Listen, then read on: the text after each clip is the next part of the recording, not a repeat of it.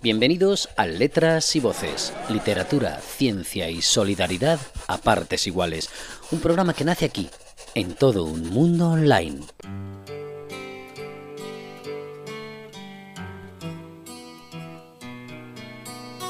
Un programa que se emite aquí en todo un mundo online los viernes a las 7 de la mañana y los domingos a las 12 y media, y que también podréis oír en Radio Nuestra América los martes y jueves a la 1 después del mediodía, este de Estados Unidos. Letras y voces. Eh, ya sabéis lo que hacemos aquí. Traemos eh, creadores, creadoras, personas, eh, almas creativas que intentan compartir con nosotros desde la disciplina de la literatura de la ciencia y la solidaridad, pues sus trabajos, sus caminos, sus experiencias. Hoy vamos a hablar de la creatividad pura y dura de la mano de un creador que ya nos acompañó hace un tiempo en otros programas y que hoy contamos con su presencia aquí en Letras y Voces. Él es Daniel Tubau, guionista, escritor, conferenciante, con él recorreremos un tema un tema fascinante como es el espectador, es el guionista, es el protagonista, perdón. El espectador es el protagonista, así es. ¿Y de qué se trata? Bueno, pues entráis en los mundos del guionista y descubriréis que es un curso que va a ofrecer el propio Daniel Tubau a partir del 1 de junio hasta el 1 de julio. Y como la entrevista está dividida en dos partes, en esta primera parte podremos escuchar sus reflexiones y el acercamiento al mundo de la creatividad y la propuesta del curso estará en la segunda. Así pues, nosotros os adelantamos ya desde aquí que a todo aquel que quiera formar parte de esta experiencia, Daniel Tubao, Los Mundos del Guionista, el espectador es el protagonista. Para purgarse de la propia infelicidad, el público se convierte en un espectador sediento de sangre y cada uno saca de la violencia el bálsamo de la piedad, la atracción del sadismo o el remedio del dolor. Manuel Vicente, escritor español que cada cual saque sus propias conclusiones. Si quiere saciar su, necesidad de sangre, si quiere que le sirva como bálsamo, si quiere ser un sádico saciado, incluso su propia infelicidad, o al revés, eh, aumentar su creatividad, pues que escuche las palabras que hemos compartido con este escritor, conferenciante polifacético creativo, Daniel Tubau, aquí en letras y voces, ya sabéis, en todo un mundo online y también en Radio Nuestra América. Vamos allá.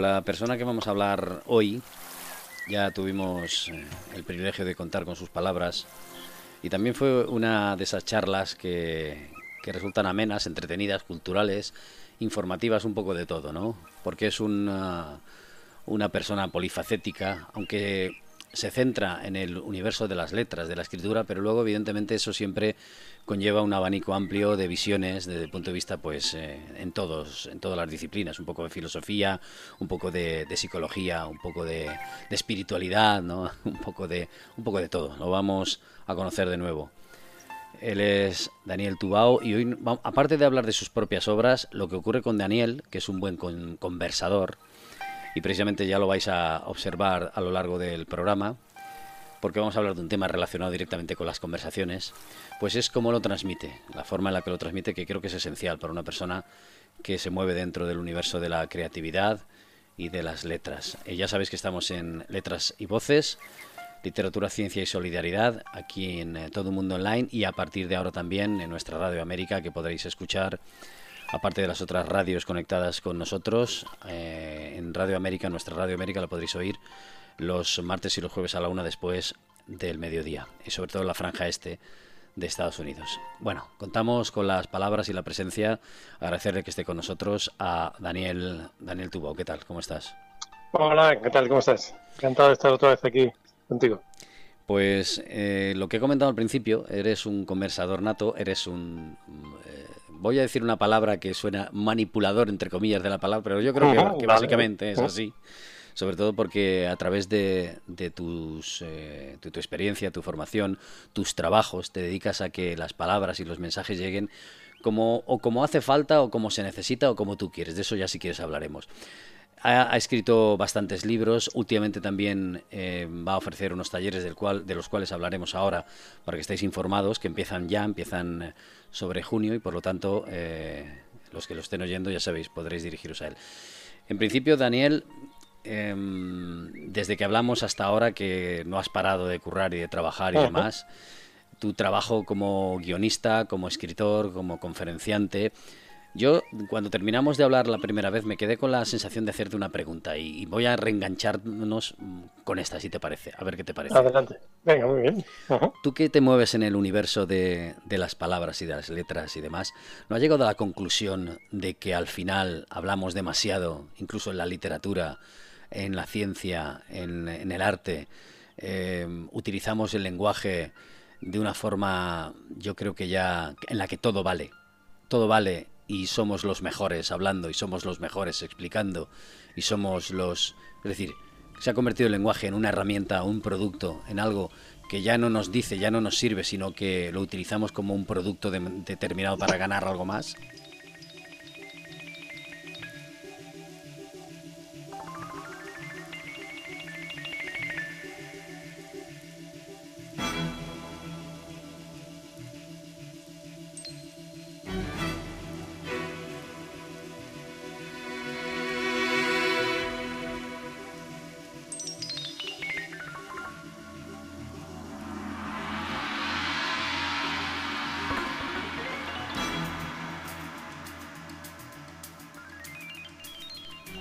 Pues sí, ¿no? Eh, bastante, yo creo que eso ha sucedido bastante.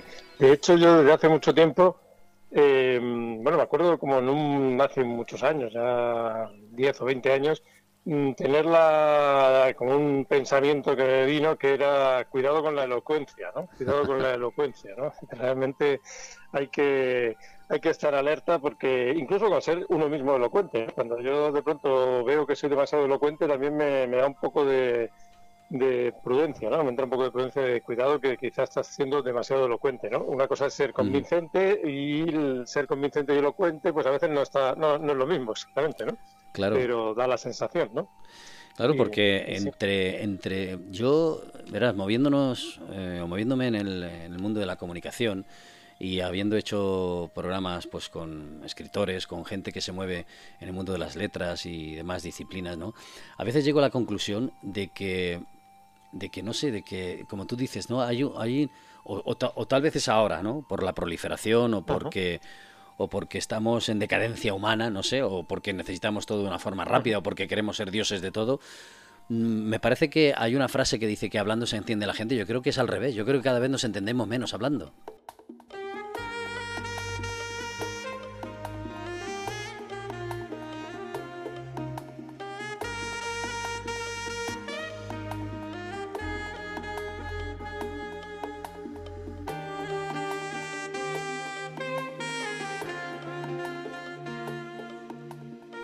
Sí, eso también es verdad. Mira, en el, yo en el, último libro que tengo, se llama Cómo triunfar en cualquier discusión, hablo de esto precisamente, ¿no? Parece que es un libro de, de consejos para triunfar, para vencer a los demás, para tener esto, y en realidad es lo contrario, es más bien lo que tú dices, ¿no? Eh, es una crítica escondida, digamos, a todos esos métodos y a todas esas estratagemas que utilizamos constantemente para, para vencer en el, debate público, para mm, mantener diálogos en los que en realidad no escuchamos a otra persona, ¿no? Pero al final da la sensación, por lo menos, de que hemos triunfado, ¿no? De, algún modo, ¿no?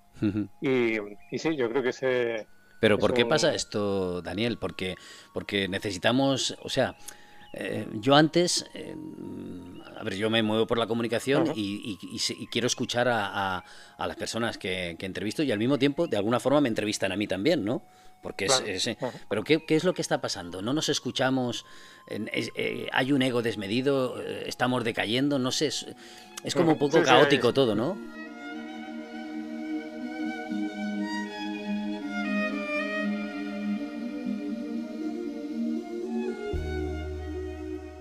Sí, sí, un misterio. Bueno, en, parte, claro, el lenguaje, el lenguaje es una, es una herramienta maravillosa para la comunicación. Fíjate que a veces incluso el lenguaje, pues lo hemos vivido mucho también.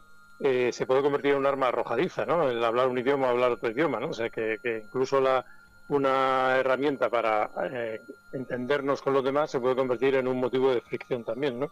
Y sí, yo supongo que tenemos un poco, todavía la, vamos, de hecho lo tenemos, la el asunto de la supervivencia, ¿no? Estamos hechos para sobrevivir, ¿no? La evolución pues nos ha premiado la selección natural para poder sobrevivir, no para tener razón, por ejemplo, ¿no? Y entonces nos da igual tener o no tener razón, sino sobrevivir. Y hemos visto que igual que lanzábamos piedras o lanzábamos lanzas, podemos lanzar palabras también, ¿no? Estamos un poco como descubriendo, bueno, seguramente ya lo hemos descubierto hace tiempo, pero ahora estamos en la época de recrudecimiento de, de usar todo lo las palabras más como armas arrojadizas que como instrumentos de comunicación, ¿no?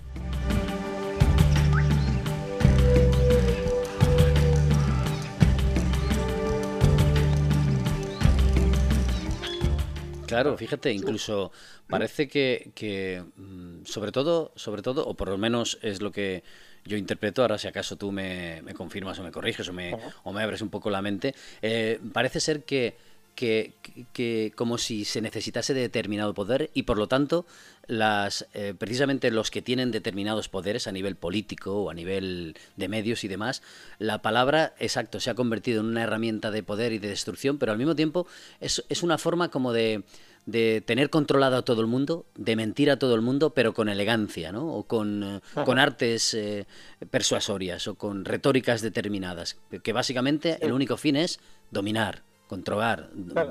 Sí, claro, lo que fíjate que desde hace ya quizá, bueno, siempre ha sucedido, ¿no? Pero desde hace 10 o 20 años, eh, o 30 más o menos, ha proliferado, bueno, se ha extendido eh, lo que es el storytelling, el contar cuentos, la profesión de guionistas como yo, de escritor, etcétera, de contar cuentos, de contar relatos, etcétera, se extendió primero al marketing, ¿no? La publicidad al marketing y se empezó a fabricar historias, ¿no? Porque se han se dieron cuenta de que eran las historias son muy despiertan muchas emociones fácilmente, ¿no? Sí. Y emociones pues que pueden ser de comprar un producto, etcétera y tal, ¿no? Pero después se ha extendido también al mundo de la política, ¿no? Y entonces el, construir relatos en política se ha construido, se ha convertido ahora en uno de los de las eh, ocupaciones habituales, casi podríamos decir, ¿no? O sea que, que ya ni siquiera, yo diría que fíjate que digamos la, la forma argumentativa, que es una de las formas narrativas, ¿no? Eh, se ha quedado por debajo de la forma de contar relatos, que es la forma narrativa pura, o forma narrativa narrativa, valga la redundancia, ¿no? Se ha quedado por debajo, ¿no? Entonces, más que intentar argumentar de manera más o menos lógica, sensata, etcétera, lo que pienso y a ver si convenzo a los demás, voy a fabricar un relato, a lo mejor ese relato sé más o menos que además es mentira, ¿no? Pero sé que va a ser más convincente que cualquier argumento bien hilvanado, ¿no? Y entonces funciona, realmente funciona. Los relatos tienen un poder emocional tremendo y de movilización de, de las personas, ¿no?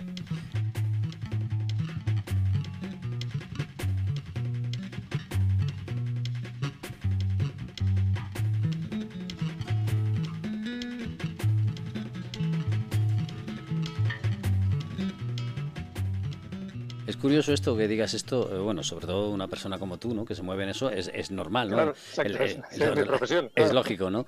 Pero llega un momento en que al final te planteas que, que fíjate, has dicho que, mm, mm, o sea, nos comunicamos, entre otras cosas, porque necesitamos también sobrevivir y, y manifestar y demás, pero llega un momento en que al final eh, eh, no, nos, no nos comunicamos porque nos interese, entre comillas, ¿no? comunicarnos con otra persona emocionalmente, o porque queremos aprender, o porque queremos eh, avanzar. No, no, hay una comunicación restringida a una serie de baremos de supervivencia, como tú bien dices, y de control en el que nosotros utilizamos, ya cada cual, evidentemente, utiliza ya su propia dialéctica y demás, y, pero al final se convierte como en una, en una constante lucha, incluso en, conversaciones banales o aparentemente banales, sí, ¿no? Eh, sí, sí, porque fíjate que esto, ya digo, tiene que ver con ese instinto de supervivencia que ya conservamos en nuestro cerebro primitivo y todo esto, ¿no? Que, se, que nos domina y tal. Pero a veces ya no es ya siquiera la supervivencia, sino que es un, un efecto paralelo a este que es el de la pertenencia a un grupo, ¿no? El, deseo de pertenecer a un grupo. Y entonces, a lo mejor ya ni siquiera mm, eso nos va a hacer sobrevivir. De hecho, muchas veces eh, el instinto de supervivencia nos puede llevar a la destrucción, a la destrucción del planeta y a la destrucción de, la humanidad, ¿no? O sea que, curiosamente, ese mecanismo evolutivo que parecía positivo puede llevarnos al, fin, ¿no? Pero ya eso, ya no solo supervivencia, sino que como bien dices, eh, encontramos un grupo y entonces a partir de que ya nos sentimos pertenecientes a un grupo, nuestro uso del lenguaje, nuestro uso de las historias y todo lo demás ya no va para comunicarse, sino que va para luchar con los otros grupos, imponerse sobre los otros grupos, hacer que parezca que somos nosotros los que tenemos razón, etcétera. Pero ya no, ya no, ya nos comunicamos con nuestro grupo donde decimos más o menos todo lo mismo, como unos magnetófonos que, que, se conectan y todos dicen lo mismo, ¿no? y con los otros grupos lo que hacemos es pelear y usar el lenguaje más para pelear, ¿no? Claro. ¿Hay como una guerra entre el bien y el mal?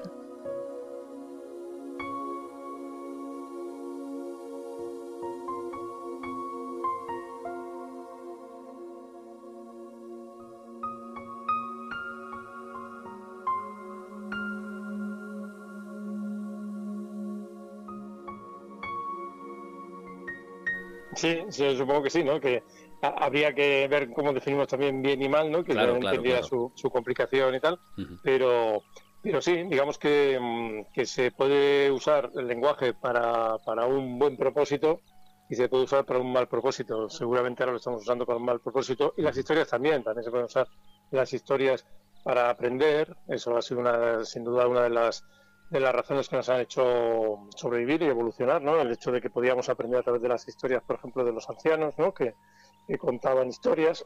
hay mitos, por ejemplo, en varias religiones, hay una muy, muy interesante entre los osetas, que son los antiguos escitas, ¿no? Los que son Osetia del Sur, en el sur de Rusia, y que tienen todo un mito de, que en tiempos primitivos a los ancianos se les lanzaba por un, por un precipicio, ¿no?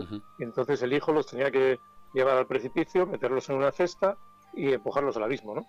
Y en una ocasión un joven pues le tocó llevar a su padre y le dijo, lo siento padre, pero es la costumbre. Ah, no te preocupes, bueno, llévame allí y tal. Y el hijo lleva al padre, lo tira por el barranco en la cesta, pero la cesta se queda enganchada en el barranco, ¿no? Y entonces pues eh, eh, de pronto el padre se queda ahí colgando en el abismo, el hijo mira y el, y el padre dice, se empieza a reír, dice, pero ¿por qué te ríes, padre? Y dice, bueno, he imaginado que tú serás viejo también y que tirarán, te tirarán por el barranco y tal. Y dice, ya, qué hacemos? Tal. Mira, sácame de aquí, méteme en esa cueva y, di que me has tirado por el barranco, ¿no? Y bueno, pues el caso, para terminar, el mito es, el viejo se queda en, el, en la cueva y el joven va al, a la aldea, pero va llevando comida a su padre, ¿no? Y entonces, cada vez que vuelve a la aldea, viene con estupendos consejos que le ha dado su padre. Entonces en la aldea dicen, pero bueno, ¿cómo sabes tú tantas cosas? Es increíble, ¿no? Pero, no, es que en realidad no tenía mi padre, ¿no?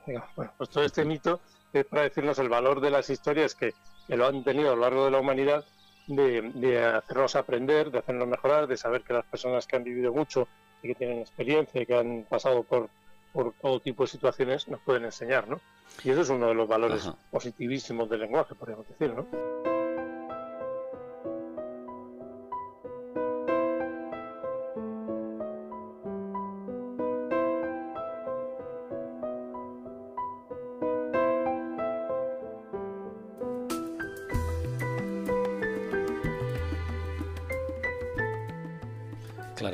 Supongo que para, para mentes abiertas, ¿no? Creo que con la, con la voluntad de, entender el sentido de tu mensaje y también la propia actitud, ¿no? Y la propia personalidad, eso, eh, lo que nos has contado, pues tiene sentido y luego cada uno que saque sus conclusiones. Pero yo siempre voy eh, o pienso que tal y como estamos evolucionando hoy día en una sociedad en la que, aparte de los medios, de las redes, eh, los conflictos, la economía, que es como esa pirámide que todos sabemos ya, o, eh, en la que se ejerce presión. Yo creo que al final me da la sensación de que estamos llegando a una, a una comunicación o a un lenguaje, aparte de superviviente, como tú bien dices, estamos llegando a un eh, lenguaje deshumanizador, o igual, a lo mejor es que somos eso. Y en esencia lo que se está estamos desenvolviendo en nosotros es el resultado de lo que a, a lo que hemos llegado, ¿no? Que no podemos comunicarnos mejor.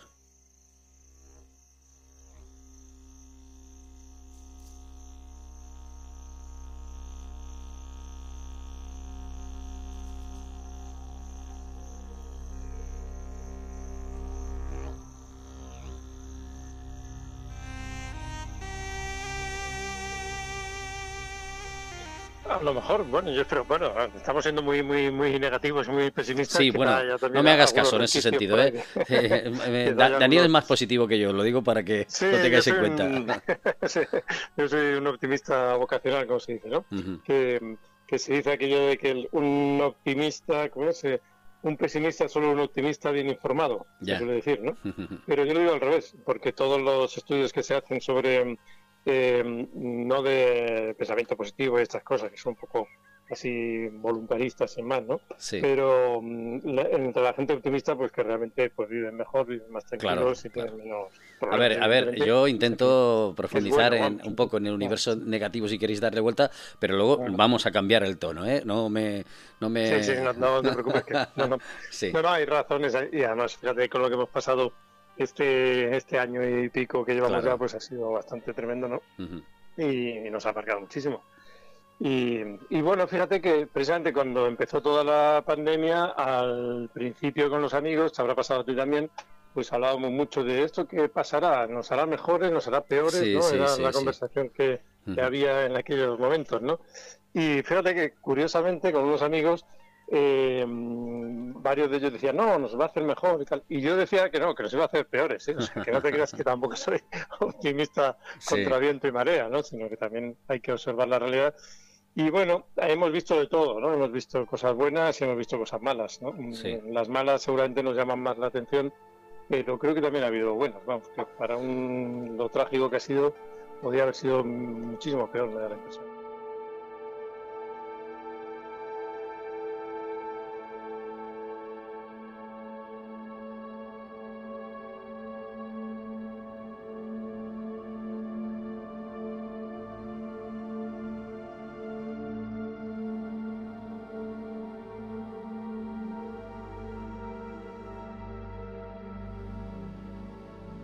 Y en este caso, hablando de tu libro, Cómo triunfar en cualquier discusión, ¿cómo se triunfa? ¿O la idea es triunfar? Claro, el, libro está hecho con un tono irónico, ¿no? Entonces, pues yo voy dando, está hecho en forma de diccionario, vas, eh, vas buscando, pues, eh, por ejemplo, dar la razón, ¿no? Entonces, dele usted la razón a su rival, ¿no? Y a continuación diga exactamente lo contrario de lo que ha dicho él, ¿no? Y de este modo, pues parece que él está de acuerdo con lo que tú acabas de decir, ¿no? Porque tú has dicho, sí, sí, estoy de acuerdo con fulano y tal, no sé qué, y dices lo tuyo, ¿no? Y entonces está siempre en ese tono, en un tono irónico, ¿no? En el que, en el que son consejos. Algunos consejos, eh, no voy a decir que no los haya empleado yo, pues todo el mundo hemos empleado alguna vez en alguna discusión. Yo creo que no lo, no lo hago sistemáticamente malas artes o, digamos algún tipo de, truquillo, ¿no? Todos somos humanos y lo hemos hecho, pero más bien es un es un recetario casi para no hacerlo, o sea, para, para que la gente vea al leerlo diga Ah, vaya, o sea que así es como este, es este truco, el que no te engaña, ¿no? Precisamente, o sea que... bueno, pues ya, ya, sabéis, los que estáis escuchando cómo triunfar en cualquier discusión, Daniel Tubau, ahí tenéis un diccionario en el que, bueno, podremos luego cada cual, evidentemente, sacar sus conclusiones y, y igual descubrimos cosas de nosotros que están reflejadas ahí, ¿no?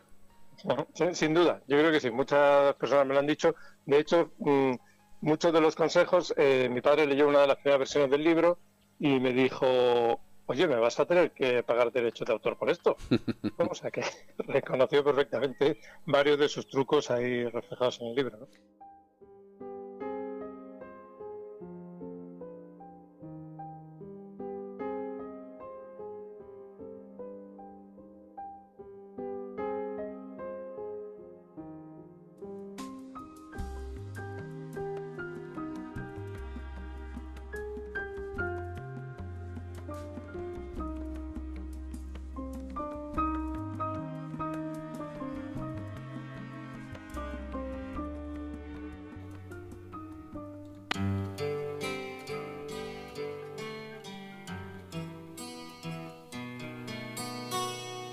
Este ha sido el viaje creativo profundo, como siempre, que nos ofrece Daniel Tubau. Ya sabéis, el espectador es el protagonista. Entráis en los mundos del guionista y podréis descubrir este interesante curso que nos acerca, como habéis visto, todas las facetas de la creatividad. Hoy nos ha acompañado aquí en Letras y Voces. El arte jamás ha de intentar ser popular, el público es el que ha de intentar ser artista. Esa es la frase que nos deja Oscar Wilde. Si vosotros habéis considerado ser artistas de esta obra y habéis participado como tal, pues os agradecemos vuestra presencia y también os agradecemos que sigáis siendo artistas y que comuniquéis y compartáis vuestras historias porque hay mucha gente que seguro que está esperando vuestras obras. Y de eso se trata arte este, este, este programa, letras y voces. De, compartir, sobre todo como siempre decimos, los que están ahí currándoselo en las sombras porque todo el mundo, ¿verdad?, tiene derecho a ser eh, escuchado. No hace falta que venga un famoso a tocarse la oreja y de pronto llenar el, eh, el patio de butacas. Conviene siempre esforzarse más en ser interesante que exacto, porque el espectador lo perdona todo menos el sopor. Eso decía Voltaire. Así que esperamos no, haber sido soporíferos con vosotros. Gracias por estar aquí con nosotros en el eh, programa Letras y voces, literatura, ciencia y solidaridad a partes iguales. Aquí en todo el mundo online y a partir de ahora también, ya sabéis, en mm, Radio Nuestra América, martes y jueves a la una después del mediodía, este de Estados Unidos. Hasta el próximo recorrido en la segunda parte que nos ofrecerá Daniel Tubau. Muchas gracias. A seguir creando, a seguir apasionándose.